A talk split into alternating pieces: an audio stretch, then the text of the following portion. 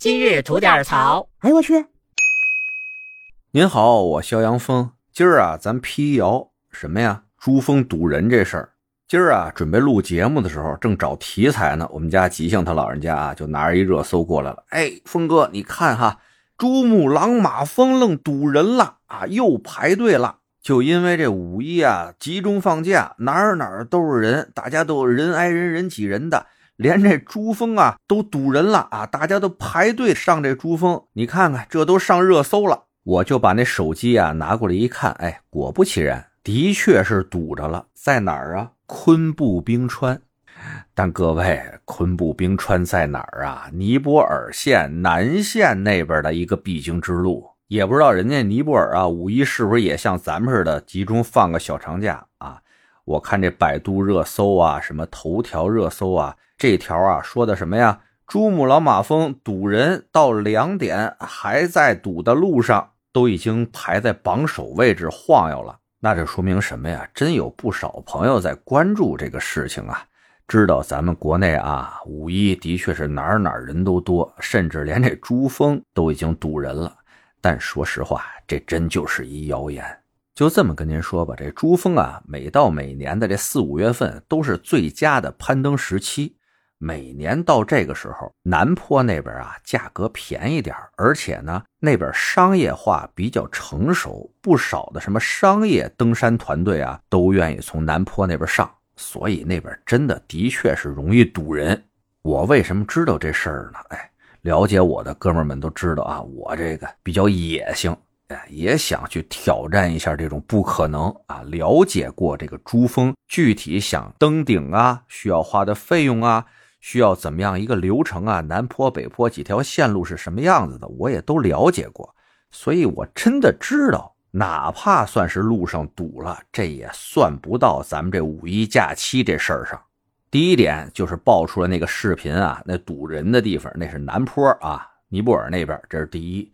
第二呢，费用问题，您知道吗？如果从北坡这块想上这个珠峰的顶端啊，大概需要花人民币呢五十万左右。南坡那块啊，价格差距比较大，从三十万人民币到九十万人民币啊都有。我真琢磨了啊，能花得起这钱爬个山去的人。不应该就紧着这五一假期这几天吧？而且还有一个，您知道是什么吗？想爬这珠峰，尤其是啊第一次爬这珠峰，您就是想趁这个五一这个十天半个月的就过去爬一趟去，不可能。想登上咱们这个全球最高峰。经验丰富的登山者，起码也得提前十五天到三十天来准备，来适应环境。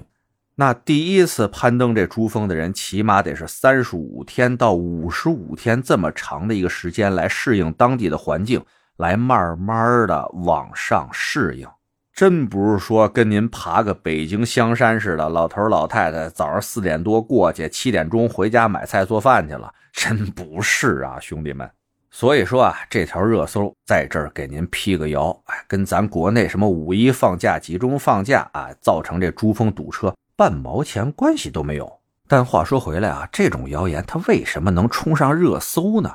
这说明啊，我们老百姓啊苦这种前挪后凑的集中假期久矣呀。谁上那儿玩去？不是想机票便宜、住宿便宜、吃喝也便宜？哎，人还不多，对不对？谁也没想着出去玩一趟跟玩命似的呀！但您给我们老百姓安排这假期，就是让我们出去玩命去呢，还得提振我们的经济，这事儿就的确是有点扯了。不信啊，您问问这次假期啊出去玩耍的朋友们回来以后的感受，你是出去享受去了呀，还是出去遭罪去了呀？我猜啊，没几位能跟您说：“哎呦，我出去可舒服了，哪哪都好。”没几位会跟您这么说吧？所以呢，还是请求啊，我们那些专家们能够站在我们这些普通的老百姓和打工人的立场上想一想这个问题啊，怎么能够有效并合理的让我们享受到我们本应该享受的这些假期呢？得嘞，想聊新鲜事儿，您就奔这儿来；想听带劲儿的故事，去咱左聊右侃那专辑。期待您的点赞和评论。今儿就这。会见了您的。